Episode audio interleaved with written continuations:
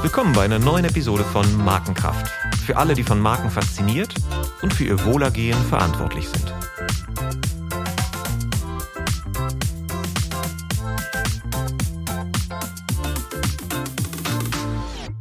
Mein Name ist Olaf Hartmann und heute spreche ich mit meinem Gast über Brücken bauen.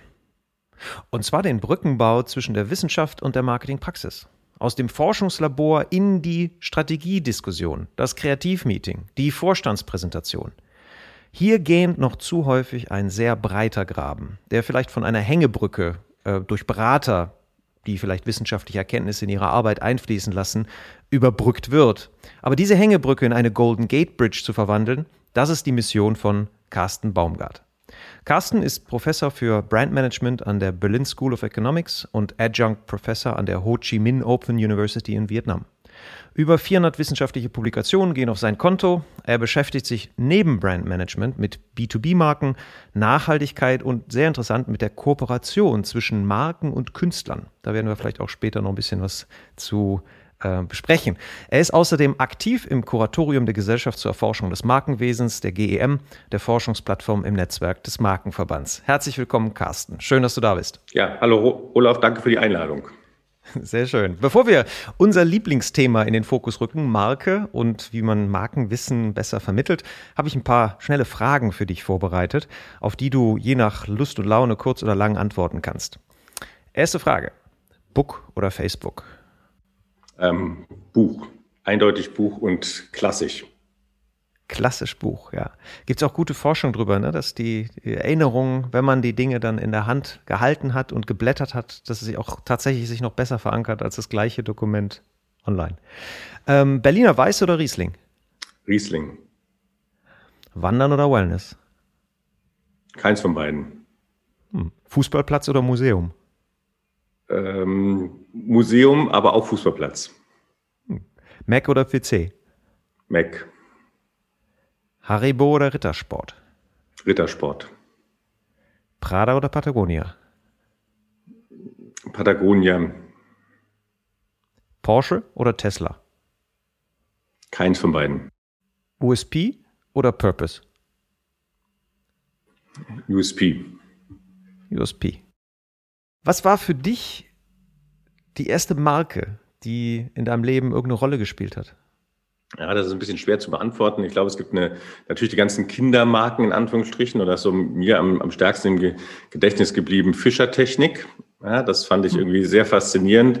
Und das finde ich im Nachhinein noch faszinierender, weil Fischertechnik ist ja eigentlich ein Spielzeug, ist aber eigentlich mal erfunden worden als ein Giveaway für, für Handelskunden, ähm, die im Prinzip bei, bei Fischer Dübel und ähnliche Sachen gekauft haben. Das war sozusagen die Weihnachtsausgabe. Daraus ist so, so erfolgreich geworden, dass man eben Fischer Technik daraus entwickelt hat. Also auch Markengeschichte interessant. Dann später und dann auch sozusagen die Phase, wenn man das erste Mal sozusagen sich auch, sagen wir, akademisch, wissenschaftlich ähm, interessiert, bin ich ganz klar ähm, während des Studiums mit Biermarken ähm, konfrontiert gewesen. Das liegt einfach daran, ich habe in Siegen studiert. Ähm, das liegt nicht daran, dass ich Biertrinker bin, weil das bin ich gar nicht, sondern ich wollte gerade sagen, da bist du nicht der einzige Student, der mit Biermarken. Ja, äh, aber ich, ich, bin überhaupt kein Biertrinker, ähm, sondern es geht einfach darum, Siegen liegt sozusagen im, im Herzen der deutschen Top-Biere. Ja, das, da ist Krombacher um die Ecke, da ist Warstein um die Ecke, da ist Jever um die Ecke. Das heißt, da geht es letztlich darum, dass wir eben im Studium viele Exkursionen dorthin gemacht haben. Der ähm, ehemalige Geschäftsführer von Krombacher hat dann nach seiner Arbeit bei Krombacher bei uns auch noch promoviert am Lehrstuhl. Also da war eine sehr enge Bindung an, an, an Krombacher zum Beispiel dran.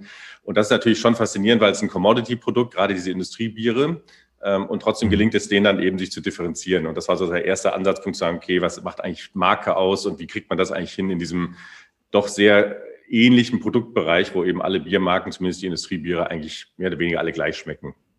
Im Blindtest zumindest, ne? Ja, klar. Und das ist ja genau dieses ähm, psychologische Moment, ähm, dass man, okay, wenn die Marke draufsteht, dann ist plötzlich das eine irgendwie herb und das andere ist irgendwie ähm, ähm, süß und das andere ist irgendwie natürlich und das andere schmeckt irgendwie ganz schrecklich. Und das ist eigentlich im Blindtest nicht zu finden. Hm. Da sind wir dann beim Thema Markenforschung. Wie bist du denn dazu gekommen? Also schon im Studium, hat dich das damals schon fasziniert oder? Naja, also vielleicht, ähm, das muss man ein bisschen ähm, differenziert sehen. Ich habe angefangen zu studieren und wollte Steuer- ähm, und Wirtschaftsprüfung machen. Das war sozusagen der Grund, warum ich BWL gewählt habe. Das habe ich aber nach dem ersten Semester aufgegeben, weil das war dann doch nicht meine Welt. Und da bin ich halt ins, ins Marketing gegangen, habe dort eben studiert und dann eben auch später am, am Lehrstuhl gearbeitet, promoviert und habilitiert in dem Bereich und habe schon angefangen, während meiner Promotion eigentlich mich mit, ähm, mit Themen rund um Marke zu beschäftigen. Und damals ging es insbesondere um das sogenannte Ingredient Branding, also um so Einsatzstoffe, die dann eben oder Rohstoffe oder Komponenten, die selbst zur Marke aufgebaut werden, also wie zum Beispiel Intel, ähm, wie zum Beispiel Gorotex, ähnliches. Und mich interessiert das aus einer B2B-Sicht, also sozusagen nicht die Endprodukthersteller interessierten mich damals, warum die das machen, sondern die Frage, kann ich als B2B-Hersteller, der eigentlich nur einen Einsatzstoff produziert, kann ich die so aufbauen, dass es eben zu einer Marke wird? Und wie kann ich überhaupt sowas wie eine, wie eine vertikale Strategie aufbauen? Und dieses Ingredient Branding war davon eine, eine Form. Und es hat sich dann durchgezogen. Während meiner Habilitation habe ich mich dann eigentlich mit einem sehr ähnlichen Thema in Anführungsstrichen beschäftigt, mit Co-Branding, was ja eigentlich auch so eine ähnliche Richtung ist. Aber da ging es um ein bisschen was anderes. Das Co-Branding war eigentlich nur der, der Gegenstand. Es ging in der Habilitation eher um sogenannte verschiedene Mastertechniken. Also die Frage, kann ich ein bestimmtes Thema, in dem Fall Co-Branding, mit verschiedenen forschungsmethodischen Ansätzen untersuchen. Also mit einem Fallstudienansatz, mit einer Expertenbefragung, mit Laborexperimenten, mit ähm, Sekundäranalysen, mit Analogien. Also es ging letztlich um die Leistungsfähigkeit von verschiedenen, ähm, wir haben die Mastertechniken genannt, mit verschiedenen empirischen Forschungsansätzen, aber alle das gleiche Thema untersucht. Und ähm, seitdem beschäftige ich mich eigentlich mit Marke, habe dann relativ auch noch während der Habil das erste Mal mein, mein Lehrbuch geschrieben, Markenpolitik und seitdem beschäftige ich mich eigentlich ja mittlerweile seit 25 Jahren, mindestens 25 Jahren mit Marke. Hat sich aber ein bisschen gewandelt. Am Anfang fand ich Fast Moving Consumer Brands, also wie Bier beispielsweise, ähm, mhm. spannend. Mhm. Das war der Ausgangspunkt. Habe dann aber sehr schnell sozusagen mich gewandelt. Habe gesagt, ich finde eigentlich so komplexe Marken, wie sie beispielsweise im B2B-Bereich eine Rolle spielen, wo es in der Regel Dachmarkenkonzepte sind, und dann im Prinzip nicht nur eine Aufgabe der Marketingabteilung ist, sondern eben auch des Vertriebs, der Forschung und Entwicklung, also des gesamten Unternehmens. Die fand ich dann spannender, weil ich auch parallel eben noch Personalmanagement studiert habe und dann war das eben eine ganz gute Kombination zwischen Personalaspekten, Unternehmenskulturgestaltung und eben dann auch der Frage, wie man das eben in, in Dachmarkenkonzepte übertragen kann. Im B2B-Bereich ist ja häufig auch der Kontakt mit den Menschen auch sehr markenbildend. Ne? Da ist ja häufig sehr beratender Vertrieb tätig, da ist ja häufig die Marke, ist ja das Gesicht des Mitarbeiters, äh, mit dem der Kunde dann intensiven Kontakt pflegt und äh, das miteinander in Einklang zu bringen, dass man nicht ein komplett anderes Gefühl hat, wenn der nächste Mitarbeiter kommt, ist, eine, ist auch eine größere Herausforderung im, im Markenmanagement. Also in der, das dann mit Personalführung eigentlich äh, nicht, nicht zu trennen von der Personalführung. Genau, und, und da ist ja noch ein bisschen ähm, spezieller, weil ja die, die eigentlich dann die Markenkontaktpunkte sind, in der Regel keine Marketingleute sind sondern das ist dann genau. der Techniker, der von mir aus mit dem Automobilhersteller zusammen eine neue neue Technologie entwickelt, sogar in teilweise in zwei, drei Jahresprojekten. Aber der ist natürlich ein Techniker, ein Ingenieur. Der hat von Marketing und Marke, das versteht er nicht und das findet er auch eigentlich nur ein bisschen obskur und das ist irgendwie bunte Bilder. Ähm, oder der Vertrieb, der in der Regel auch eben ähm, viel, viel stärker im B2B-Bereich ist. Also wir haben auf verschiedenen Studien gesehen, das ist ungefähr so ein Verhältnis 1 zu 10 von der Menge ähm, im Durchschnitt. Das heißt, der Vertrieb ist zehnmal so groß mindestens wie die Marketingabteilung. Und dann ist klar, dass man Markenführung nur dann machen kann, wenn man sozusagen wie so ein, so ein Netzwerker ist oder Netzwerkerin ist, die im Prinzip dann Partner findet und sonst wird die Marke eben nicht umgesetzt, weil die eben in persönlicher Kommunikation, im Vertrieb, auf der Messe, in Entwicklungsprojekten stattfindet und eben nicht in der Marketingabteilung irgendwo in bunte Bilder gegossen wird. Hm. Ist das aus deiner Sicht besser geworden? Oder weil früher war das ja auch so ein bisschen so siloartiges Denken. Ne? Also der Vertrieb hatte so selbstverständlich, ich, ich verdiene ja das Geld, was die da hinten dann in irgendwie bunte Bilder ausgeben. Hast du das Gefühl, da hat sich ein bisschen was gewandelt? Also meine, also das ist ein Thema, was seit, glaube ich, seit 20 Jahren nach vorne geschoben wird. Ja, also sagen mhm. War between Sales and Marketing. Ähm, ich glaube nicht, dass es wirklich besser geworden ist. Ähm, es gibt natürlich Ausnahmeunternehmen, wo das sehr, sehr gut funktioniert. Ähm, das hat mehrere Gründe. Ich glaube, das Marketing in solchen B2B-Unternehmen oder auch in Dienstleistungsunternehmen sehr ähnlich, ja, wo man sehr starken Vertrieb hat und eben dann eine Zentrale, die irgendwie Marketing, Branding macht, aber eben ähm, sozusagen sehr klein ist und eigentlich gar keinen direkten Kundenkontakt hat. Die müssen verstehen, dass sie eben nicht die mächtigsten und die schönsten sind, sondern dass sie eigentlich nur erfolgreich sein können, wenn sie tatsächlich Netzwerke aufbauen, wenn sie Unterstützer finden, sowohl auf dem Top-Management-Ebene, ähm, mhm. die eben dann sagen, okay, wir fördern das, wir leben das vor, als eben auch dann eben, die müssen mit IT zusammenarbeiten, die müssen mit Personal zusammenarbeiten, weil alleine sind sie so beschränkt auf Kommunikation und so klein und so wenig machtvoll, dass sie so ein Thema wie Marke eigentlich nicht durchgesetzt bekommen. Und das hat natürlich ein bisschen was mit dem Selbstverständnis zu tun. Wenn ich immer so auftrete und sage, ich habe sozusagen die, die Weisheit mit Löffeln ähm, gefressen mhm. und ich kann das irgendwie alles ähm, darstellen, dann wird es eben schwierig, weil der Vertrieb sagt, ja, ich muss aber hier mit dem Kunden das irgendwie aushandeln. Und es geht nur sozusagen in so einem Au auf, also auf Augenhöhe und in einem sehr kooperativen Ansatz. Und das ist eben für viele Marketingleute, gerade auch im B2B-Unternehmen, immer noch eine Schwierigkeit. Mhm. Hast du da sowas wie, wie Erfolgsmuster gesehen, also in den Unternehmen, die das geschafft haben? Was ja. äh, das eine hast du jetzt gerade gesagt, erstmal mit äh, ein bisschen Demut auch in der Organisation unterwegs zu sein und ähm, den Leuten klarzumachen, dass die eigene Arbeit mit ihrem Erfolg auch was zu tun haben.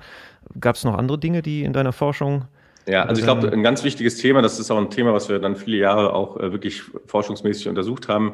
Das nennt sich Markenorientierung oder Brandorientation. Also es geht letztlich darum, dass Marke jetzt kein, kein technisches Instrument ist, also mit irgendwie, wir entscheiden jetzt über das Branding oder wir entscheiden jetzt über eine Strategie oder Markenstrategie, sondern es muss ein Teil der Kultur sein. Das heißt, die, die Werte müssen, ähm, müssen sozusagen nicht irgendwo aufgeschrieben sein und irgendwie nicht gelebt werden, sondern die müssen tatsächlich so gelebt werden. Und wenn sie Bestandteil der Kultur sind, dann, dann steuert die Kultur schon sehr stark das Verhalten auch von welchen, die eben nicht jetzt Marketing verantwortlich sind. Die Marketingabteilung ähm, hat dann eine Verantwortung, das in zu, zu, ähm, in Bilder zu übertragen, daraus eine Kommunikation zu machen. Aber die Werte müssen ja dann auch in die Produktentwicklung übertragen werden. Die Werte müssen dann auch übertragen werden in das Face-to-Face-Gespräch, was weiß ich, abends im, ähm, wenn man wieder darf, im Biergarten. So. Das kann aber nur funktionieren, wenn, wenn sozusagen die Werte tatsächlich vorhanden sind und gelebt werden und von allen gelebt werden, weil dann kann man's, braucht man es gar nicht zu steuern, sondern findet es automatisch statt. Das heißt, wir haben gefunden, ähm, dass im Prinzip B2B-Unternehmen, wir haben das auch bei Kulturinstitutionen uns angeschaut, wo es ein ähnliches Problem ist, weil die Marketingabteilung sind zwei Leute und die eigentlichen Künstler und die eigentlichen Ausstellungen werden woanders gemacht. Ähm, dass es nur funktioniert, wenn, wenn die Marke mit ihren Werten der Ausgangspunkt von, von, von Verhalten und von, von sozusagen allen Maßnahmen, die man macht. Und das heißt, man hat so eine Inside-Out-Orientierung. Das ist sozusagen einer der, der zentralen Erfolgsfaktoren. Und das basiert natürlich darauf, dass man keine Positionierung entwickelt, die nichts mit dem tatsächlichen Unternehmen zu tun hat. Also das heißt, die, die Kultur, die Unternehmenskultur, die vorhandene Unternehmenskultur, die man vielleicht leicht schärfen kann, die man leicht verändern kann, aber nur über sehr lange Zeiträume, ist der Ausgangspunkt für das, was man auch verspricht in der Positionierung. Also wenn man mhm. Positionierungen entwickelt, die damit nichts zu tun haben, dann wird das eben nicht erfolgreich. Das würde ja auch bedeuten, dass, die, dass der Prozess, selbst wenn man schon ein klares Bild hat, wo die Positionierung landen könnte, also weil man das einfach aus Erfahrung weiß, darf man den Prozess nicht überspringen, dann die Leute mit zu integrieren in den Prozess, ne? sodass so ein IKEA-Effekt ent, entsteht. Das haben wir gebaut, ne? weil dann, weil sonst äh, ist es ja aufgeflanscht, sonst ja, genau. wird es also hineingetragen. So, das ist jetzt die Positionierung. In der Richtung meinst du? Genau, also äh, habe ich dich jetzt verstanden. Also wenn wir Positionierung auch mit B2B-Unternehmen entwickeln, dann gibt es im Prinzip ähm, einen entscheidenden Faktor, das ist so ein bisschen die Historie, die Leistungsfähigkeit und die Kultur. Also das heißt die internen Faktoren. Mhm. Und die sind die Basis eigentlich dafür. Da gibt es dann noch zwei Faktoren, die dann so in Richtung gehen, ähm, was will eigentlich der Kunde und was will auch sozusagen oder was macht der Wettbewerb, um sich zu differenzieren. Aber wenn das zum, zur Kultur nicht passt, dann kann man die Positionierung vergessen. Also jetzt nur zu sagen, wir sind jetzt plötzlich innovativ, weil es jetzt irgendwie auf dem Markt relevant ist. Wir sind es aber gar nicht. Und wir waren es auch noch nie. Also es gibt noch nicht mal eine Historie, irgendwie Ansatz, Anknüpfungspunkte dazu. Dann brauchen wir die Positionierung nicht zu entwickeln, weil die wird nicht stattfinden und wird nicht gelebt. Hm. Du hast ja jetzt gerade eine Veranstaltung gemacht zu dem Thema äh, Brand Canvas, also diese eine Methode, die äh, eignet sich das aus deiner Erfahrung gut äh, für, für den Anstoß von solchen Prozessen in B2B-Unternehmen? Ja, das war auch so ein bisschen der, ähm, eigentlich der Ausgangspunkt. Das habe ich ja vor ein paar Jahren entwickelt. Also der Brand Canvas basiert letztlich auf dem ähm, auf dem Konzept, was auch Osterwalder vorgeschlagen hat mit seinem Business Canvas, Business Model Canvas. Und da ist ja so eine Grundidee, dass man sagt, wir haben ähm, ein komplexes Problem und das können wir auf einer Leinwand abbilden. Und ähm, wir haben mit B2B-Unternehmen, wir haben viel mit Kulturinstitutionen gearbeitet, mit, auch mit vielen Nachhaltigkeitsunternehmen, die aber jetzt eher nicht aus dem Markenbereich kommen, sondern eher sozusagen aus der Überzeugung herauskommen. Und da ist eigentlich immer wieder zu sehen, dass die ähm, sehr stark immer noch dabei sind, Marke damit zu verwechseln mit, mit Branding und Kommunikation und das darauf fokussieren. Und unser Canvas hilft dabei, dass man sagt, Marke ist schon mal viel mehr, ja, weil wir dann eben aufzeigen, dass es fängt an eben bei internen Faktoren, wir nennen die Potenzialfaktoren. Das ist zum Beispiel die Kultur. Das sind zum Beispiel interne Entscheidungen, wie zum Beispiel die Positionierung. Und die, die sieht der Kunde gar nicht, sondern die, der Kunde sieht es erst, wenn es übertragen wird. Also wenn es sozusagen in Markenkontaktpunkt übertragen wird. Und wenn man damit arbeitet, dann hat man erstmal so einen Aha-Effekt, ach ja, Marke ist ja doch anscheinend viel mehr und kann nur funktionieren, wenn eben mehr Faktoren ähm, berücksichtigt werden. Und das Zweite ist, dass wenn wir gerade mit zum Beispiel B2B-Unternehmen arbeiten, dass wir immer dafür plädieren, dass viele beteiligt werden. Nicht zu viele, weil es muss auch irgendwie entschieden werden, aber dass im Prinzip verschiedenste Abteilungen, die relevant sind, wie zum Beispiel der Vertrieb, wie zum Beispiel F&E, wie zum Beispiel Personal, wie zum Beispiel Marketing, wie zum Beispiel Top-Management-Level.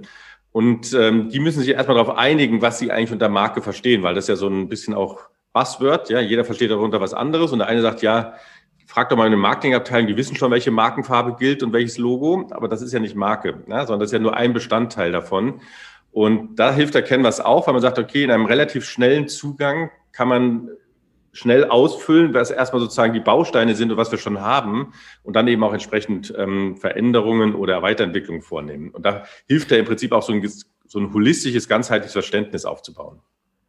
Und was ich, so wie ich das, ich habe an der Veranstaltung ja auch teilgenommen, wie man, wie man sieht, ist es ja auch eine sehr, äh, auch für Laien, die ohne Marketing vorwissen, können plötzlich über Strategien sprechen weil sozusagen die Struktur einen dazu zwingt, systematisch an den entscheidenden Punkten vorbeizukommen.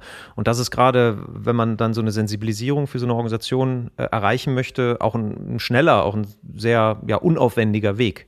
Ja. Das, äh, das, das kam bei mir so an. Das war auch so ein bisschen mhm. die, die Grundmotivation und das ist ja im Prinzip bei allen Canvas-Modellen so. Also auch beim Business Model Canvas mhm. ist die Grundidee, dass auch einer ohne Finanzwissenschaften ein, ein neues Geschäftsmodell planen kann. Wenn man sich einen klassischen Geschäfts-Businessplan äh, anschaut und man muss dann eine Investitionsrechnung machen, das kann man nur, wenn man BWL studiert hat oder zumindest eine Ausbildung hat.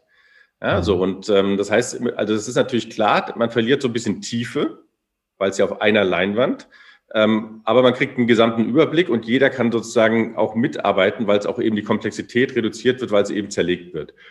Klar ist auch, dass natürlich dann die einzelnen Bausteine, gerade wenn sie neu entwickelt werden müssen, natürlich dann ins Detail gehen müssen. Also wenn man jetzt ein Branding entwickelt oder eine neue Positionierung entwickeln möchte oder die Markenstrategie überarbeiten möchte, weil man sagt, da ist jetzt irgendwie die Hierarchie stimmt nicht mehr zwischen den Marken, dann muss man in die einzelnen Felder reingehen. Aber erstmal ist die Idee, dass alle so ein Gesamtverständnis und so einen Gesamtüberblick haben und insbesondere auch so ein, ja, Marke ist dann doch mehr als nur Logo. Hm, hm. Ja, wie ich dich verstanden habe, ist es ja so fast das Ziel, eigentlich keine Abteilung zu haben, die für die Marke verantwortlich ist, sondern möglichst viele Menschen dazu zu bewegen, sich verantwortlich zu fühlen für die Marke. Ja. Ja. Ich habe eine schöne, die eine meiner Lieblingsdefinitionen ist auch Marke ist das, was die Leute sagen, wenn du nicht im Raum bist. Ja, und das ist auch so eine Laiendefinition und sagt, okay, wie, wie, wie erreichen wir denn das, wenn die, wie sollen denn die Kunden über uns sprechen? Und dann kommt man schon gedanklich auf, auf andere Pfade. Aus dieser Beratungsarbeit, die du ja ähm, auch neben deiner Lehrtätigkeit ähm, äh, äh, schon seit vielen Jahren machst, ist das die Motivation gewesen oder hast du da auch festgestellt, dass einfach so viel zu wenig Wissenschaft in der Praxis ankommt? Ist das, äh, hat das das ausgelöst? Weil du engagierst dich ja jetzt sehr stark, da sprechen wir jetzt gleich drüber, auf verschiedenen Kanälen, um diesen, diesen Brückenbau möglich zu machen, dass einfach mehr aus der Markenforschung in der Praxis montags morgens am Schreibtisch ankommt. Gab es da irgendeinen Auslöser, wo du gesagt hast, jetzt muss das mal jemand anpacken und das mache ich? Oder? Ja, nein, das ist, glaube ich, ein, ein, schleichender Prozess. Also ähm, da muss man ein bisschen auch vielleicht in der Geschichte ähm, der deutschen Marketingwissenschaft ein bisschen zurückgehen. Mhm. Ähm, ich bin sozusagen groß geworden, noch in der Zeit und eben Promotion und an Lehrstuhl gearbeitet, wo es eigentlich einen relativ starken Austausch gab. Also wo es die Praxis und die Wissenschaft relativ stark zusammengearbeitet haben. Das hat auch was damit zu tun, dass damals Marketing sehr breit auch verstanden und gelehrt wurde. Das heißt, ähm, da gab es dann nicht sozusagen die Spezialistenlehrstühle für irgendwie Sales im B2B-Bereich, sondern man hat im Prinzip im Marketing alles gemacht, auch sozusagen das, was an den Lehrstühlen meistens gemacht wurde, also so ein, so ein Meffert-Lehrstuhl oder, oder ein Köhler-Lehrstuhl oder ähnliche, haben eben sehr breit auch ihre Forschung angelegt. Natürlich führte das dazu, dass sie vielleicht nicht ganz so methodisch so stark waren und nicht ganz so in die Tiefe gegangen sind, aber die haben eben immer schon sehr breiten Ansatz gehabt. So, und dann gab es in, in Deutschland ähm, vor ungefähr 20 Jahren einen sehr starken Wechsel, was eigentlich Marketingwissenschaft ausmacht. Und es ging sehr stark auf diese Journal-Publikation. Das heißt, plötzlich wurde die einzige Währung, die im, im Wissenschaftsbereich heute gilt, sind eben die Anzahl und Qualität von Journal-Publikationen. Und das führte eben dazu, dass eben große Themen sehr klein gemacht wurden, weil man eben auch im Journal nur zehn Seiten schreiben kann oder 15 Seiten. Das heißt, man kann gar kein Thema ausrollen, sondern man hat eben ein ganz spezielles kleines Thema. Die Methodik ist sehr stark geworden. Das heißt, man hat sehr viel in der Statistik investiert, man hat viel ähm, leistungsfähigere statistische Methoden genommen, aber auch im qualitativen Bereich wurde viel mehr gemacht. Man hat viel stärker auch Theorien verwendet, um das zu erklären, also aus der, aus der Sozialwissenschaften, aus der Psychologie, Soziologie, aber auch aus teilweise aus Biologie hat man eben verwendet, um äh, Hypothesen aufzubauen. Und man hat sich aber ganz stark an diesem Journal-Format orientiert. Und ähm, das führte dazu auf der einen Seite, dass die deutsche Marketingwissenschaft und damit eben auch die Markenwissenschaft weltweit anerkannter wurde. Die sind in vielen Bereichen durchaus ähm, mitführend. Ähm, auf der anderen Seite führt das aber dazu, dass eben diese Journals keiner liest. Also die, die, die Bedeutung sozusagen in der Praxis wurde immer geringer. Ja, das heißt also, die, die hat keiner wahrgenommen. Und ähm, das ist erstens aus meiner Sicht schade, weil in der Wissenschaft durchaus interessante Sachen drin sind. Nicht alle, nicht alle Paper. Aber ähm, die, es gibt einige, wo es sich lohnt, dass sie transferiert werden, Erkenntnisse. Das Zweite, das ist ähm, ein Thema, was mich schon lange umtreibt. Ich glaube auch, wir werden als Professoren fast alle öffentlich bezahlt. Das heißt, unser, unser, der Staat bezahlt uns zumindest an den öffentlichen staatlichen Hochschulen. Und deshalb haben wir auch eine Art Rechenschaft, eine Art Darstellung, was machen wir eigentlich? Und wenn das in der Gesellschaft nicht ankommt, wenn wir keinen Impact haben, dann weiß ich nicht, ob der Forschungsteil eigentlich überhaupt darüber finanziert werden sollte, über die Gesellschaft. Ja, deshalb habe ich beispielsweise schon, ich glaube, vor zehn Jahren mittlerweile oder noch länger angefangen, auch sowas in die Jahresbilanz zu veröffentlichen. Ich sage, was habe ich denn dieses Jahr eigentlich mit den Steuergeldern gemacht? Da steht jetzt nicht drin, ich habe drei Euro aus Steuergeldern dafür genommen, aber dass man überhaupt sieht, habe ich denn was gemacht in der Lehre, in der Forschung, in der Beratung, Veranstaltung und so weiter, weil ich glaube, es gibt so eine Art, ich finde es so eine Rechenschaftspflicht ähm, nach außen. Mhm. Ähm, also auch so eine Legitimierung ist, glaube ich, wichtig, ja, dass man sagt, okay, der Staat zahlt uns zum großen Teil, also müssen wir eigentlich auch Forschungs, Forschungsbeiträge, die für die Gesellschaft, für Unternehmen, für Politik etc. interessant sind. Und das Dritte ist natürlich, ich glaube, wenn wir über Marketing und Marken sprechen, ähm, dann untersuchen wir eigentlich ein reales Phänomen. Also Marken werden ja geführt und finden in der Realität statt. Und wenn ich, wenn ich ähm, etwas erforschen möchte, dann muss ich einen Zugang zu der Praxis haben. Also ich kann nicht über etwas schreiben, was ich nicht kenne. Ja, also ich kann nicht mhm. über, ja. über Markenführung schreiben, was ich nicht kenne. Und da gibt es ganz viele Kolleginnen und Kollegen, wo ich mir nicht so ganz sicher bin ob die den Gegenstand. Also wie der Zoologe, der nie, der nie die Tiere beobachtet, genau. die er eigentlich beschreibt. So, und mhm. das, deshalb brauchen wir, glaube ich, wieder eine größere Nähe. Ja, also wir brauchen wieder eine mhm. größere mhm. Nähe, um eben ähm, Wissenschaft und Praxis einmal diesen Transfer wirklich hinzubekommen, aber auch wieder sozusagen die, die Probleme, die die Praxis hat, wahrzunehmen und dann im Prinzip auch in Forschungsprobleme zu übertragen oder eben auch teilweise gemeinsame Forschungsprojekte zu machen. Und das Thema ist auch nicht neu. Das ist seit, seit 15 Jahren wird es in der wissenschaftlichen Diskussion angesprochen. Ja, das heißt dann immer Rigor versus Relevanz. Aber, Darf ich da ganz kurz einhaken? Klar. Wo kam denn diese, diese Veränderung her? Also vor 20 Jahren hast du gesagt, hat sich so verändert. Ist das diese Veränderung mit Master- und Bachelor-Ausbildungsgängen ähm, oder was, was ist da passiert? Ich glaube, das hat was, ähm, das hat einfach mit Personen was zu tun. Es gab dann eben okay. ein paar sehr mhm. leistungsfähige Professoren, die eine ganz andere Vorstellung hatten mit starken Netzwerken, ja, die einfach dann mhm. viele Doktoranden, äh, später auch Professoren hatten und die im Prinzip diesen amerikanischen Journalweg eingeschlagen Publish or perish. Ja, genau. Publish, so. publish or perish ist ja da so die. Genau, und das ist, das ist bis heute so. Ich meine, wir haben zum Beispiel im, im VHB, das ist der Verband der Hochschullehrer, Betriebswirtschaftslehrer, das sind die Universitätsprofessoren und die habilitierten Professoren, die da drin sind. Ähm, da gibt es ein, ein Ranking von Zeitschriften, da sind ungefähr ähm, im Marketing über 100 Zeitschriften gerankt. So, mhm. ähm, und wenn man sich das anschaut, diese 100 gerankten Zeitschriften erscheinen vier bis sechs Mal pro Jahr. Und wenn man das ein bisschen hochrechnet, dann kommt man ungefähr auf 5000, 6000 Beiträge pro Jahr im Marketing. Wer soll das lesen? Ja, mhm. Und ist das tatsächlich alles relevant? Ähm, und das führt natürlich weil jeder jetzt publizieren muss in diesen Journals, führt das eben immer mehr zu noch mehr Journals, noch mehr Journals ähm, und gleichzeitig zum sehr hohen Wettbewerb, was auf der einen Seite gut ist, weil die Qualität nach oben geht, aber es wird immer spezieller und immer methodisch anspruchsvoller. Und dann ist die Frage, ob der, der, der Content noch so relevant ist, dass ein Praktiker mit was anfangen kann. Das macht sehr viel Sinn. Und warum ich auch deine Arbeit so interessant und wertvoll in diesem Bereich finde, weil ich mache mal eine andere Perspektive auf. Ich finde das sehr interessant, was du sagst mit, äh, wir sind der Gesellschaft ja auch was schuldig. Ne? Wir werden ja von der Gesellschaft bezahlt, deshalb müssen wir auch zeigen, was wir für einen Beitrag leisten. Was aus meiner Sicht zum Beispiel in der, in der Wirtschaftspresse äh, fast keine Rolle spielt, ist, dass die, die Fähigkeit zur Markenbildung und Markenführung ein großer, ein großer ähm, volkswirtschaftlich einen großen Effekt hat auf Wertschöpfung, die im Land gehalten wird. Weil die Koreaner und Taiwanesen und Chinesen, die werden technisch immer besser, da wo früher die großen Wettbewerbsvorteile waren. Und warum kaufen die die europäischen Firmen heute? Weil das Einzige, was sie nicht kopieren können, ist die Bedeutung. Das heißt, die strukturiert, die Fähigkeit zu strukturierten Aufbau und Pflege von Bedeutung ist also ein volkswirtschaftlich extrem wertvolle Fähigkeit. Und deshalb diesen, diesen Transfer von was wissen wir denn über dieses, dieses Feld überhaupt und was heißt das für die Praxis, ist in, insofern sogar förderungswürdig, würde ich mal behaupten, aber ich glaube, es gibt da gar keine Förderung für, aber aus meiner Sicht ist es förderungswürdig.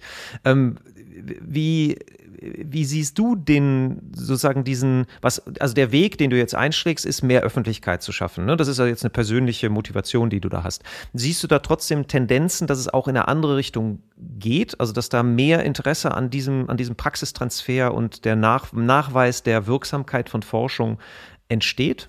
Oder bist du noch einsam auf weiter Flur? Na, einsam bin ich nicht. Also es gibt ja so ein paar ähm, Phänomene, die eigentlich ganz gut passen im Augenblick. Also erstens haben wir im Augenblick, glaube ich, insgesamt so eine stärkere Hinwendung wieder zur Wissenschaft. Ja, das haben wir jetzt in der mhm. Pandemie beispielsweise gesehen. Das haben wir in der, ähm, in der Nachhaltigkeitsdiskussion eine stärkere Hinwendung zu Zahlen und zu Fakten und zu ähm, seriösen Ergebnissen oder seriösen Aussagen und eben nicht nur so politische Aussagen. Also da, da gibt es, glaube ich, im mhm. Augenblick wieder so ein bisschen Hinwendung, fast wie eine Aufklärung zu, zu, zu Wissenschaft.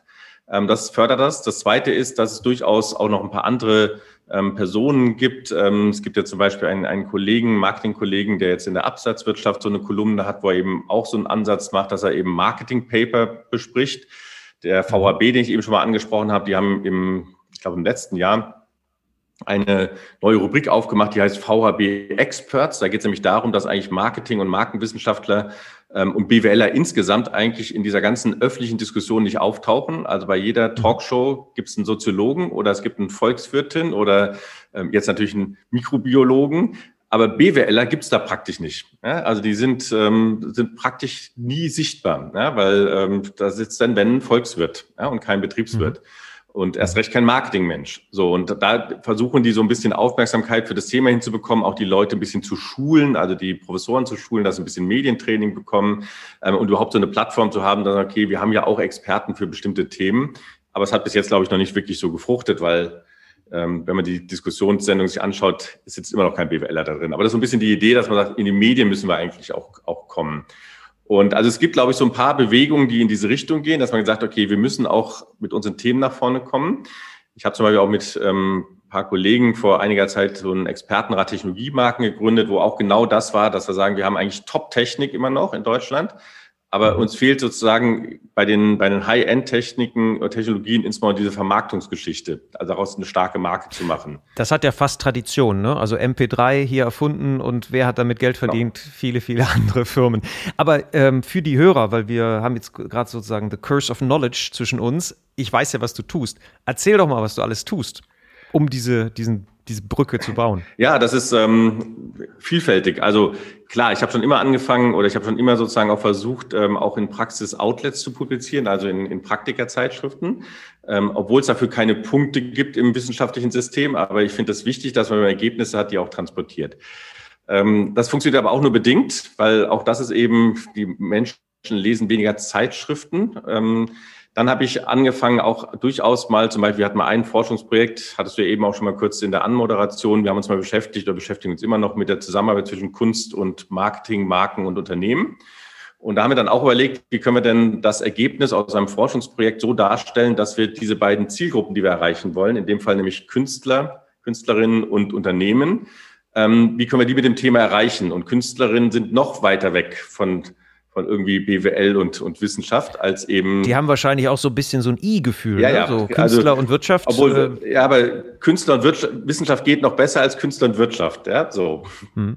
So, aber da haben wir auch schon, ähm, da haben wir damals ein Format entwickelt, so eine, so eine Pop-up-Ausstellung, wo wir dann eine, eine Ausstellung entwickelt haben, wo wir mit ungefähr 100 Exponaten ähm, diesen Zusammenarbeit zwischen Kunst und Unternehmen und Marke gezeigt haben und damit im Prinzip dann auch zu unterschiedlichsten Zielgruppen gegangen sind. Also mal zu Managern, mal in, zu einer Hochschule, mal zu Künstlern, um eben niederschwelligen Zutritt, Zugriff zu diesen, zu dieser Methode zu haben.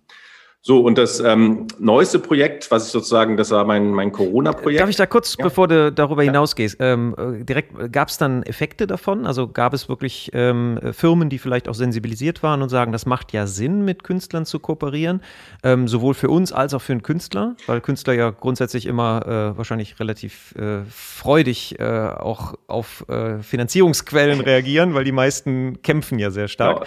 Ja. Ähm, und die Firmen, haben die erkannt, dass da was drinsteckt für sie? Na, also ähm, das kann ich so nicht, nicht ähm, bestätigen oder verneinen. Also ähm, wir haben das aber, also es ist im Prinzip so erfolgreich in Anführungsstrichen gewesen, dass wir dann eben ein, ein Folgeprojekt daraus gemacht haben, wo mhm. wir tatsächlich eben ähm, uns mal stärker auch um die Künstler nochmal gekümmert haben, nämlich die Frage, was muss denn ein Künstler können, mitbringen und wie kann man sie schulen, damit sie eben mit Unternehmen zusammenarbeiten können. Das haben wir jetzt drei Jahre gemacht. Das findet, ähm, wird jetzt im Sommer abgeschlossen. Ist jetzt leider natürlich durch die Corona-Phase ein bisschen schwieriger gewesen, weil in der zweiten Phase wurde dann eben mit Unternehmen kooperiert. Das heißt, die Künstler mhm. wurden ausgewählt, die wurden geschult okay. in ja. einem, also es war so immer so eine Kohorte für ein Jahr. Die wurden geschult mit allen möglichen von künstlerischen Techniken, aber auch sowas, wie man auftritt, wie man seine Kunst darstellt und so weiter. Und dann haben sie eben mit unterschiedlichsten Firmen kooperiert. Das war mal eine ganz kleine Firma, das war vielleicht mal ein Fitnessstudio, das war auf der anderen Seite aber auch eben mal ein Baumarkt oder ähnliches. Ähm, das war sozusagen die Idee dahinter. Aber das war natürlich ein gefördertes Projekt. Das heißt, die Frage ist, wie in der freien Wildbahn, also wenn es sozusagen kommerziell ist, ähm, wie es stattfindet. Also kann ich nicht sagen, dass wir da jetzt irgendwie 500 Projekte angestoßen haben oder Unternehmen ähm, sensibilisiert haben. Ja. Aber das war sozusagen die Idee und ähm, wir werden das jetzt auch weitermachen. Wir sind jetzt auch gerade dabei zu überlegen, ob man das dann eben auch tatsächlich ein Geschäftsmodell übertragen kann, weil das andere ist dann immer, geförderte Projekte funktionieren immer. Wenn für Firmen nichts kostet oder kaum was kostet, ja, funktioniert's. Genau. Ja, die Frage ja. ist, ob es dann tatsächlich auch eben, wenn sie was bezahlen müssen und auch investieren müssen.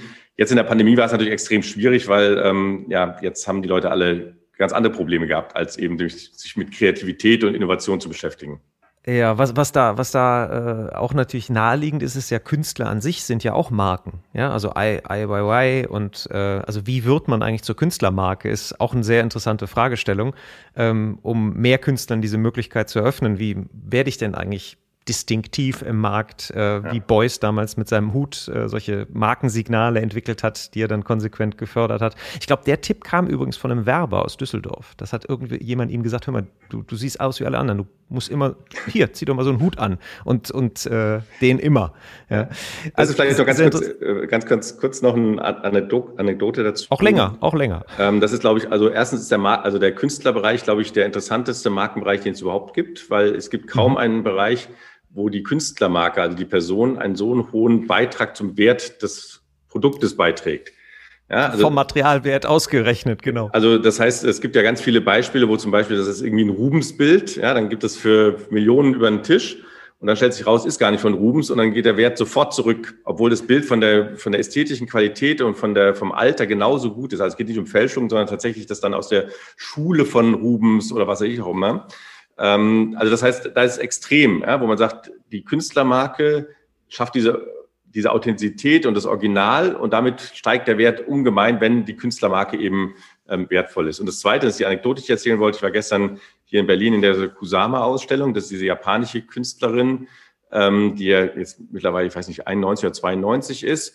Und ähm, da merkt man auch, dass natürlich, das ist eine Marke. Ja? Das ist ähm, die durch ihr Aussehen, durch ihre Performance, die sie gemacht hat, durch bestimmte Stilmittel, die sie immer weiterentwickelt hat, ist das natürlich eine ganz klare, starke Persönlichkeitsmarke im Künstlerbereich. Hm. Und ich habe das auch vorgesehen, das Thema, was wir ja noch sprechen, für meinen Kanal zu nehmen, das Beispiel, um an ihr das zu erklären. Und habe mal geschaut, es gibt dazu eigentlich gar keine Paper. Es gibt also keine Journal Paper, die groß irgendwie, wie entwickelt sich eine Künstlerpersönlichkeitsmarke, sondern es gibt nur welche, die dann einen CEO nehmen oder einen Sportler oder Celebrities, aber im Künstlerbereich gibt es praktisch nichts. Und das ist ja, wie du gerade sagst, das ist ja das, das Markenprinzip im, in Reinkultur. Ja. Das heißt, genau, also das, was funktional und, und vom Material her vorliegt, ist exakt das Gleiche und das eine bringt den 500-fachen Preis gegenüber dem anderen. Ja. Und, und, und da drin stecken ja noch so Sachen wie mit Yves Klein mit seinen blauen Bildern. Das hat mich auch so fasziniert, der einfach diese blauen Bilder da an die Wand gehangen hat und jedem einen anderen Preis gegeben hat. Ja. ja? Und sie sind alle verkauft worden, von 78.000 bis auf 4.000 runter. Ja. Ähm, Gibt es auch einen schönes, schönen Film, ähm, kann ich vielleicht auch noch schicken für deine, ähm, für deine Shownotes ähm, von, von Banksy der hat mal, ja. ähm, ich weiß gar nicht mehr, wo er es gemacht hat, hat er so einen Flohmarktstand aufgebaut und seine Originale verkauft. Ich glaube für 50 Dollar oder so. In New York, genau. genau. Und ähm, davon sind aber nur, ähm, da hat er glaube ich fünf Stück an dem Tag verkauft. Und dann gab es glaube ich noch einen Kanadier oder was auch immer, wo der herkam, der wollte für sein Haus zwei haben und der hat dann noch verhandelt über den Preis. Ja, dass er irgendwie, wenn er zwei nimmt, doch bitte nicht 100 zahlt, sondern nur 80 bezahlt. Und gleichzeitig wurden die Bilder auf der anderen Seite für Millionenbeträge versteigert. Ja, und das, das zeigt ja, wie, wie stark dieser, dieser Personeneffekt sozusagen ist, der irgendwie so diese, das ist echt, das ist original, das ist von XY gemacht worden. Aber das wäre ja wirklich ein spannendes Forschungsfeld, wo tatsächlich auch eine Markenberatung für Künstler ganz neues Feld. Also es ist mir auch noch nicht bekannt. Äh, mal ganz kurz äh, auf einer persönlichen Note. Du, du bist ja sehr interessiert an Kunst. Ne? Das, das merkt man immer, wenn du darüber sprichst. Wo kam das her? Ist das äh, familiär bedingt? Oder ja, also ich glaube, also es gibt eine gewisse familiäre Vor Vorbildung, die aber eher negativ war, in Anführungsstrichen. Weil meine Eltern waren, oder jetzt mal mein Vater war oder ist extrem Kultur, Musik, also klassische Musik interessiert. Und äh, deshalb mussten wir als Kinder in jedem Urlaub in jedes Museum rein und in jede Ausstellung rein. Und damals fand ich das teilweise nicht so spannend. Ja, also ich bin auch dann irgendwie bei den Uffizien in Florenz, glaube ich, bin ich dann irgendwann eingeschlafen im Hof, weil ich dann keine Lust mehr hatte. Und ähm, aber natürlich prägt das trotzdem, ja. Also auch wenn man am Anfang vielleicht als Kind das gar nicht so wahrnimmt, ähm, dann ist es so, dass mein, meine Frau extrem kunstinteressiert ist und dementsprechend ähm, haben wir dann eben angefangen, auch eben in, in Ausstellungen zu gehen, in, zu Vernissagen zu gehen, ähm, ähm, und eben uns damit mit zu beschäftigen.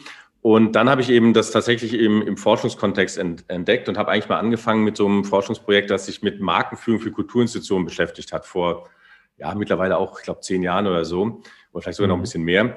Da ging es eben darum, dass ich gesagt habe, okay, das ist auch, da passt diese Markenorientierung sehr gut, weil das sind ja Dachmarken in der Regel, das Museum oder das Opernhaus die aber immer wieder was Neues haben, also auch eine Herausforderung, weil sie immer wieder ein neues Programm haben, aber trotzdem sollen sie ja als, als Opernhaus sozusagen stehen.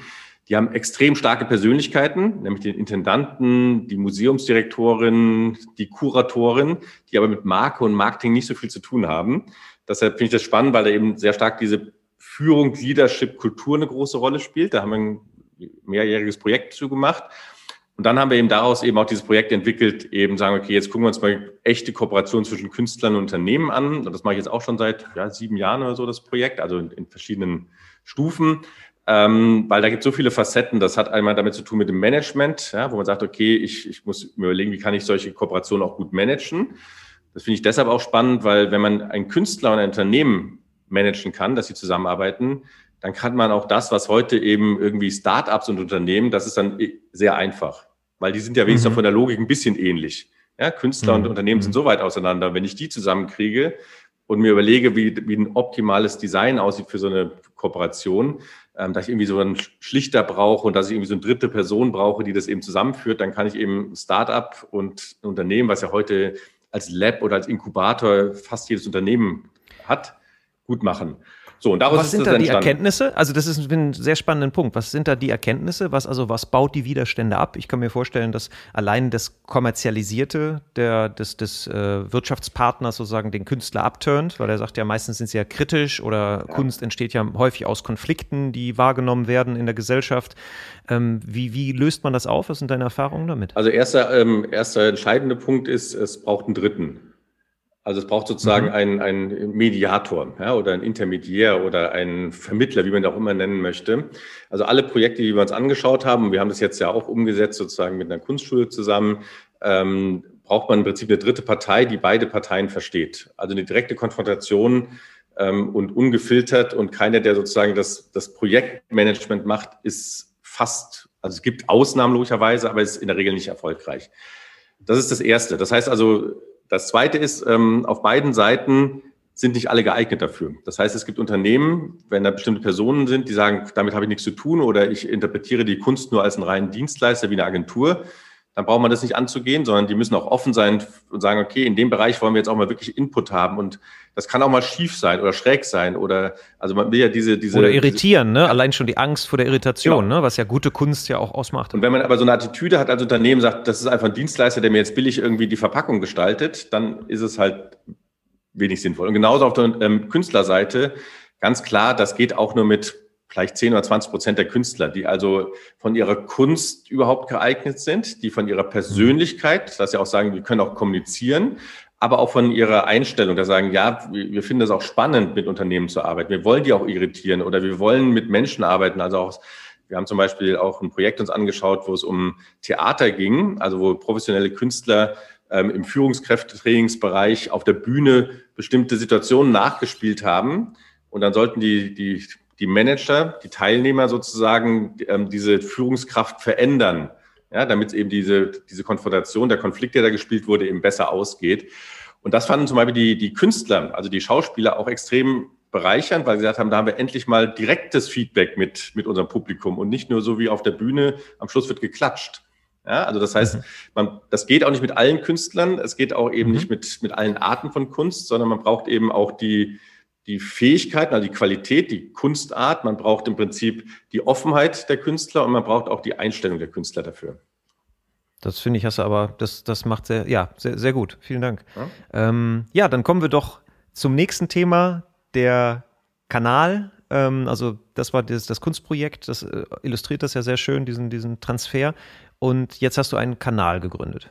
Ja, das ist im Prinzip, also ähm, das ist ja, ist eine Schnapsidee kann man nicht sagen, sondern es war das erste Corona-Projekt, weil wir in der ersten Lockdown-Phase jetzt als Hochschullehrer eigentlich von heute auf morgen, also wir haben irgendwie ähm, angefangen mit dem Semester, ich habe sogar einen Kurs sozusagen abbrechen müssen und den dann umbauen müssen in Online und wir dann in der ersten Phase natürlich ziemlich ähm, gebeutelt waren, weil wir technisch ähm, dann eben auch keine Ahnung hatten, was wir nehmen sollten. Es gab auch verschiedenste Angaben von den Hochschulen, was wir machen müssten. Zum Beispiel war die erste Ansage ganz klar, wir müssen eigentlich asynchron arbeiten. Das heißt, wir haben ganz viele Sachen aufgenommen auf Video. Die wurden dann hochgeladen, die Leute konnten sich das anschauen, die Studierenden. Hat sich aber herausgestellt, dass es in der Regel nicht das beste Format ist. Also aber das war natürlich ziemlich frustrierend, weil wir dauernd umgestellt haben und dauernd eigentlich auch nur produziert haben und keinen Menschen gesehen haben. Ja, wir haben zu Hause gesessen und haben produziert. Und da habe ich gesagt, okay, ich muss irgendwas Kreatives als Ausgleich machen. Ja, also ich, wir konnten auch nicht so richtig viel forschen, weil mit Personen konnten wir nicht. Wir konnten höchstens Online-Befragungen machen. Ich konnte auch mein Labor nicht rein. Also das war so, wir waren, saßen zu Hause, wie fast alle, und hatten irgendwie, ähm, habe ich gesagt, ich muss was anderes machen. Und dann war eben dieses Thema Praxistransfer schon immer ein Thema. Und dann habe ich gesagt, okay, äh, wenn man sich mal ein bisschen anschaut, was heute Praktiker nutzen, um sich zu informieren, dann ist es eben ganz klar nicht mehr das Buch und nicht mehr das Journal, sondern das sind eben Social-Media-Kanäle.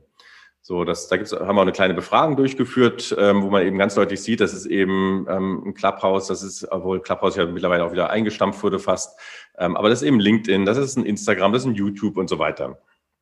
Und dann haben gesagt, okay, lass uns mal gucken, ob wir nicht einen Kanal aufbauen können, der eben im Prinzip Hardcore-Wissenschaft, also Journal-Publikationen, so aufbereitet, dass eben ein Praktiker, eine Praktikerin, auch Studierende, vielleicht auch die in der Ausbildung sind, ähm, das in fünf Minuten oder in zehn Minuten verstehen und sagen können, okay, das finde ich interessant, kann ich auch mal nachlesen. Und auch in einem Format, was eben mit wenig Zahlen auskommt, mit wenig statistischen Methoden auskommt, aber trotzdem die Grundidee ähm, darstellt gleichzeitig die Sachen aber auch so dargestellt werden, dass klar ist, es ist Forschung. Also dass auch durchaus ein bisschen, ich sag mal, der Forschungsalltag ein bisschen gezeigt wird, ja, dass man sagt, okay, wir haben sieben Studien durchgeführt. Ja, man könnte auch nur das Ergebnis zeigen, also dass man auch so ein, hm. so ein gegenseitiges Verständnis hat. Ähm, ähm, erzeugt. Und dann haben wir sehr lange überlegt, welchen Kanal wir nehmen. Also das heißt, wir haben gedacht, okay, können wir es auf LinkedIn machen, das wäre vielleicht das naheliegendste gewesen. Aber da gab es eben sowohl auf der einen Seite technische Probleme, weil da bestimmte Darstellungsformen nicht möglich waren, also wie zum Beispiel Stories, wie zum Beispiel Videos, was mittlerweile aber auch möglich ist. Ähm, gleichzeitig haben wir so die Idee gehabt, dass wir so eine Art Archiv aufbauen nach und nach. Also man sagt, wir haben dann irgendwie ganz viele Beiträge, die man sich dann auch mal gezielt anschauen kann und sagen kann, okay, jetzt habe ich mal, was ich, einen halben Tag Zeit, ich gucke mir mal an, was es so an Themen gibt. Und auf LinkedIn ist ja eigentlich immer nur das Aktuellste wird gezeigt und alles andere verschwindet mehr oder weniger in der, in der großen Wolke. Und dann haben wir uns auf Instagram ähm, sozusagen fokussiert, weil dort kann man eben Videos machen, man kann Texte, Fotos machen. Ähm, es ist auch relativ einfach im Zugang. Und dann gab es auch ein ganz einfaches ähm, egoistisches Motiv. Ich habe auch gesagt, ich möchte den Kanal besser kennenlernen. Also ich möchte verstehen, wie er funktioniert. Ja, also LinkedIn mhm. wusste ich, wie das geht. Und bei Instagram lerne ich bis heute noch, was es alles für Filter und für Möglichkeiten gibt und dass man fast alles übers Handy machen muss und gar nicht mehr über den Rechner die meisten Sachen machen kann. Ähm, das sind äh, ja auch die ganzen Zahlen, die eben ähm, gegeben werden, das habe ich dann gelernt. Dann haben wir im Juli ähm, die erste Episode ähm, produziert.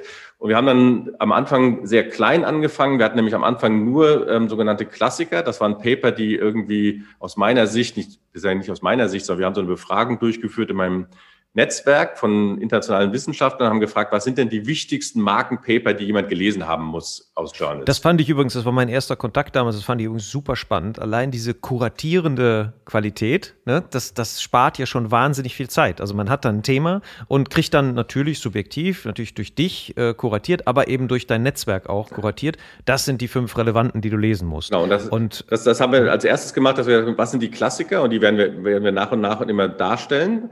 Das zweite war eine Kategorie, die haben wir Newcomer genannt. Ja, und Newcomer waren eben Paper, die jetzt in den letzten drei Jahren erschienen sind. Also die, die noch nicht so oft mhm. zitiert wurden, weil sie sind ja gerade erst erschienen.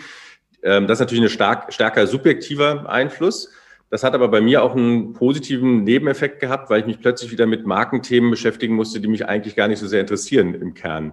Ja, also, weil wir haben ja alle das Problem, dass wir durch die digitalen Medien immer enger werden von unserem Fokus. Ja, das heißt, wir lesen nicht mehr einen Überblick, sondern wir suchen uns zu unserem Thema unsere Sachen raus.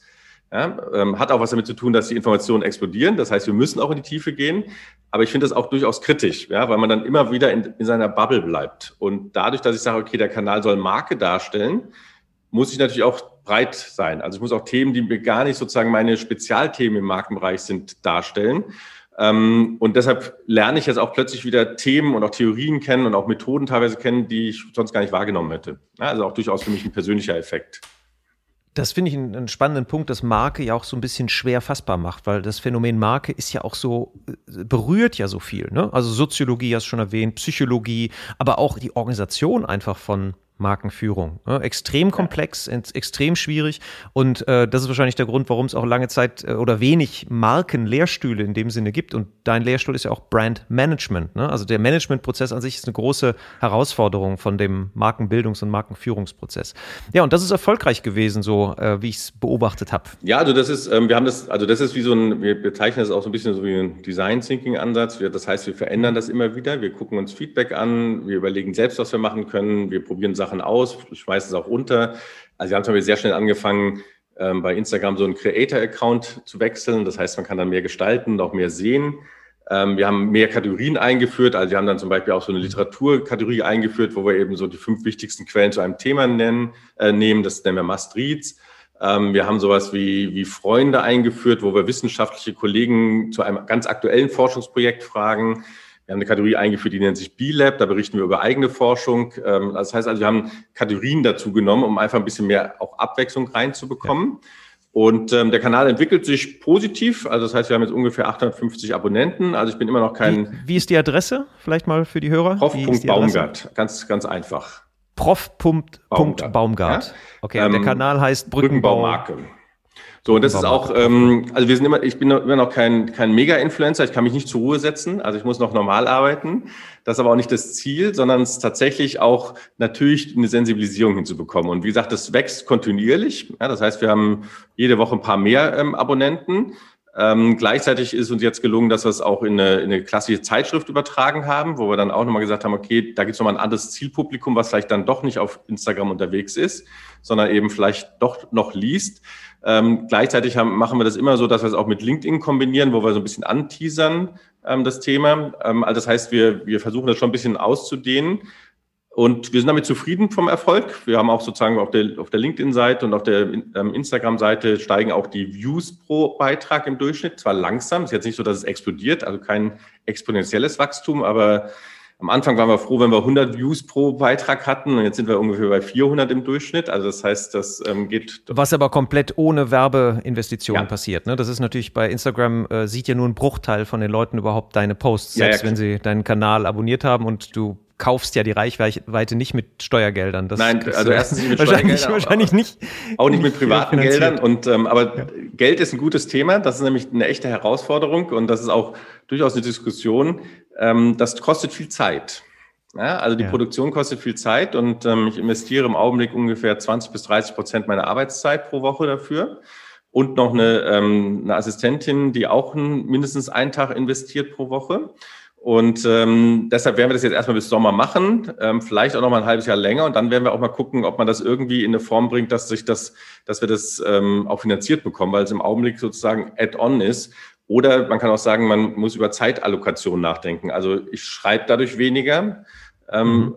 Ich habe jetzt zum Glück auch ein Forschungssemester, deshalb habe ich da auch ein bisschen Freiheiten in dem Bereich. Aber wenn jetzt wieder normal Lehre anfängt, dann ist eben noch stärker diese Abwägung. Ja? Also kann man 30 Prozent seiner Arbeitszeit dafür investieren. Ja. Also sehr spannend. Vielleicht findet sich ja durch den Podcast jetzt ein Sponsor, der, der das unterstützen möchte. Jetzt mal von der praktischen Seite her. Was glaubst du denn, wo sind die nicht am niedrigst hängenden Früchten, aber die saftig, also die saftigsten Früchte, wo man sagt, da würdest du dir mehr Transfer wünschen zwischen den Erkenntnissen der Wissenschaft und der Praxis. Wo ist aus deiner Beobachtung der, der, die größte Schere zwischen dem, was man eigentlich schon erforscht hat, wo man viel drüber weiß und was in der Praxis dann trotzdem noch häufig falsch gemacht wird oder suboptimal gemacht wird? Ja, also ich glaube, das ist ähm, mehrere, mehrere ähm, Dinge. Das eine ist, es glaube ich, gibt ganz viel klassisches Markenwissen, was immer noch eine Rolle spielt was aber in vielen Unternehmen bis heute nicht angekommen ist. Na, das sind eben wirklich so, so Basics eben, dass man eben, wie man eine Positionierung entwickelt und was Erfolgsfaktoren einer Positionierung sind, etc. Das finde ich aber jetzt nicht mehr so spannend, weil das ist irgendwie auch forschungstechnisch ist es nicht mehr so, so relevant. Ähm, sondern ich finde viel spannender, dass es eigentlich mittlerweile zu neuen Themen, die heute Marken Praktikerinnen eigentlich umtreiben, es eigentlich mittlerweile Forschung gibt, aber das eben nicht so wahrgenommen wird. Das fängt an bei so Themen, die sich ähm, ganz stark mit, mit dem Schlagwort Co-Creation beschäftigen. Also es gibt viel, viel Forschung darüber, beispielsweise, wie wichtig User-Generated Content ist und wie man den auch auswerten kann, also auch über maschinelles Lernen beispielsweise auswerten kann, wie man auch Bilder auswerten kann mittlerweile. Und das findet halt noch viel zu wenig statt. Ja? Also es wird immer noch sehr stark auf klassische Befragungen abgestellt. Ähm, und, und da, da, also da ist einfach methodisch wird da ganz viel gemacht ähm, in der Wissenschaft und das findet aber in der Praxis gar nicht, ähm, nicht unbedingt widerhallen. Das ist so mhm. ein Thema, was, was, was ich sage, also diese ganze Co-Creation von der Organisation, vom Management, aber auch von dem, was an Inhalten von anderen produziert wird, also auf Facebook, auf Twitter, auf Instagram, das ist markenrelevant und das ist nicht so wenig. Also es ist im Prinzip so, es gibt eine Studie, die gezeigt hat, dass ähm, ungefähr ein Prozent aller Bilder, die im Social Media gepostet werden, Markenbilder sind. Auf Facebook mhm. sind es sogar ungefähr fünf Prozent. So, das sind Millionen jeden Tag. Ja? Mhm. So, das heißt, ähm, da ist unendlich viel Inhalt, den man eigentlich irgendwie auswerten könnte, aber die meisten in der Praxis wissen gar nicht, was eine Sentimentanalyse ist und dass das auch mittlerweile für Bilder geht und dass das mhm. auf den Bildern was ganz anderes ist als im Text. Ja, das, auch das hat eine Studie gerade gezeigt, dass es eigentlich kaum Überschneidung gibt zwischen den beiden Inhalten. Das ist so ein Thema. Ähm, das ist so ein wichtiges Thema. Das zweite ist, wir haben es natürlich mit wahnsinnig vielen neuen Technologien zu tun. Ähm, und da finde ich super spannend, ähm, wie weit die eigentlich Marken orientiert, markengetrieben gestaltet werden können. Da gibt es so erste Ansätze, so ein paar Beispiele dazu. Chatbots, die kann man ganz einfach bauen. Dann sind sie aber nicht markenorientiert, sondern sind sie einfach funktional. Man kann sie aber auch eben markentypisch bauen. Die Frage ist, wie viel man machen muss, damit das eben funktioniert. Ähm, künstlich erzeugte Texte. Ja, also heute kann man über eine KI ähm, Markentexte, zum Beispiel, was ich ein Otto-Versand, wenn die ihre ganzen Produkte darstellen im, im Home-Bereich oder im Fashion-Bereich, dann werden die zum großen Teil über eine KI erstellt. Kann man eine KI eigentlich auch dazu bekommen, dass sie markenorientiert kommuniziert? Und mhm. macht es überhaupt Also Sinn? markentypische Texte, also das Muster der, der sozusagen der Marken, des Markenstils erkennt und daraus dann Texte genau. macht. Das wäre ja. natürlich ein Riesenvorteil. Ja. ja, die Frage ist aber, ist das überhaupt relevant? Also ist, also was ist technisch möglich? Und deshalb ähm, beschäftigen wir uns auch mit solchen Lösungen, um überhaupt zu sehen, was, was, was, was man machen kann, weil die basieren in der Regel auf einem, mhm. einer, auf einer Basis von, von Daten, die man hat. Wenn man jetzt als Marke aber relativ neu ist, hat man keine Daten. Also das heißt, gibt es andere Möglichkeiten, da Eingriffe zu nehmen Und macht dieser zusätzliche Aufwand überhaupt Sinn? Und wird das überhaupt sozusagen gutiert von dem, von dem Kunden? Ja, oder von dem also sind das bisher, wie ich es verstehe, zwei Felder. Das eine ist natürlich die, die klassischen Themen, die das Handwerkszeug ist, Positionierung, ist Entwicklung. Du sagst, es ist zwar wissenschaftlich nicht so interessant, aber aus der Perspektive der Wertschöpfung ist es natürlich wahnsinnig ja. interessant, die richtige Positionierung hinzukriegen. Und unsere Branche hat äh, so ein bisschen die Tendenz, ja auch so eine kollektive Amnesie zu haben. Also das heißt, jede Generation erfindet immer die neueste super Silver Bullet Lösung. Und der zweite Punkt ist äh, Explosion der, der Technik. Und jetzt gibt es hier wissenschaftliche Beschäftigung dazu, wie diese Technik im Sinne der, also der, der Markenziele nutzbar gemacht wird. Und da muss man nicht selber alle Fehler machen, sondern man kann auch auf Forschung zurückgreifen. Das wären ja schon zwei wirtschaftlich hochrelevante ja. äh, Bereiche. Und gibt es noch einen dritten Bereich? Ja, und dann gibt es ein Thema, was natürlich in der Praxis extrem stark getrieben wird und wo ich so ein bisschen Bauchschmerzen habe, ist natürlich diese ganze Diskussion mit Nachhaltigkeit und Purpose. Ja, das, mhm. ähm, heute hat das irgendwie jedes Unternehmen. Und das ist ja auch kein, ähm, in der Forschung kein neues Thema, sondern das wird seit vielen Jahrzehnten eigentlich ähm, erforscht. Auch die Frage, ob Purpose irgendwie einen Einfluss auf harte Zahlen hat oder auf irgendwas anderes. Das hieß damals eben irgendwie Haltung oder es hieß damals irgendwie Sinn oder es hieß damals einfach nur Nachhaltigkeit. So, und da ähm, würde ich mir auch ein bisschen wünschen, dass man einfach diese, diese Purpose-Diskussion und auch damit zusammenhängend die Frage, ob sie Marken heute politisch engagieren sollen, dass man da mal ein bisschen in die Literatur schaut und schaut, was es dazu schon gibt. Da gibt es nämlich schon ganz, ganz viel zu. Hm, hm. Ja, super. Ja, das sind doch drei ganz äh, saftige Früchte und die gar nicht so hoch hängen, dank äh, Menschen wie dir, die sich für diesen Transfer einsetzen. Jetzt habe ich für dich als Wissenschaftler eine super schwierige Aufgabe, wo du gleich zucken wirst, deshalb entspann, deshalb werde ich die direkt entschärfen. Und zwar, du hast die Möglichkeit, du kriegst Mediavolumen geschenkt, du kriegst eine Plakatwand vor allen Marken, äh, Marketingabteilungen in Deutschland und auf diese Plakatwand kannst du einen Satz draufschreiben. Und damit, äh, als Wissenschaftler würdest du wahrscheinlich eine Abhandlung gerne da drauf schreiben, um präzise zu sein. Deshalb ähm, darf das auch eine persönliche Botschaft sein. Welche Botschaft würdest du den Markenverantwortlichen in Deutschland gerne mitgeben für die Zukunft, was ihnen weiterhilft oder was ihnen nur eine bessere, ein besseres Leben ermöglicht? Ja, ich würde, ähm, ich ändere auf, meine, auf meinem Instagram-Kanal fast alle Episoden so. Ich würde sagen, es gibt für die praktische Markenarbeit nichts Wertvolleres als eine, und das ist wichtig, eine gute Markenwissenschaft. Für die praktische Markenarbeit gibt es nichts Wertvolleres als eine gute Markenwissenschaft damit, das ist ein super Schlusswort. Herzlichen Dank, Carsten. Das war sehr erhellend, sehr spannend. Wir haben viel, viel ähm, hier berührt und äh, ich fand's, ich fand's sehr unterhaltsam, aber auch sehr, ähm, auch wenn man sich überlegt, was das für Folgen in der Praxis hat, äh, hat man hier viele Felder identifiziert, wo es sich lohnt, einfach genauer hinzugucken und wo auch wirtschaftlich viel drinsteckt. Also nochmal ganz herzlichen Dank. Ja, bitte. Danke, Olaf, für die Einladung und viel Erfolg für deinen Kanal. Und das war eine weitere Episode von Markenkraft. Vielen Dank, dass Sie dabei waren. Wir hoffen, es hat Ihnen genauso viel Freude gemacht wie uns. Wenn ja, empfehlen Sie uns Ihren Freunden, Ihren Bekannten, Ihren Kollegen und bewerten Sie uns auf iTunes, Stitcher, Spotify, Soundcloud, egal wo Sie diesen Podcast hören. Share the love for brands. Machen Sie es gut für sich und die Menschen in Ihrem Leben.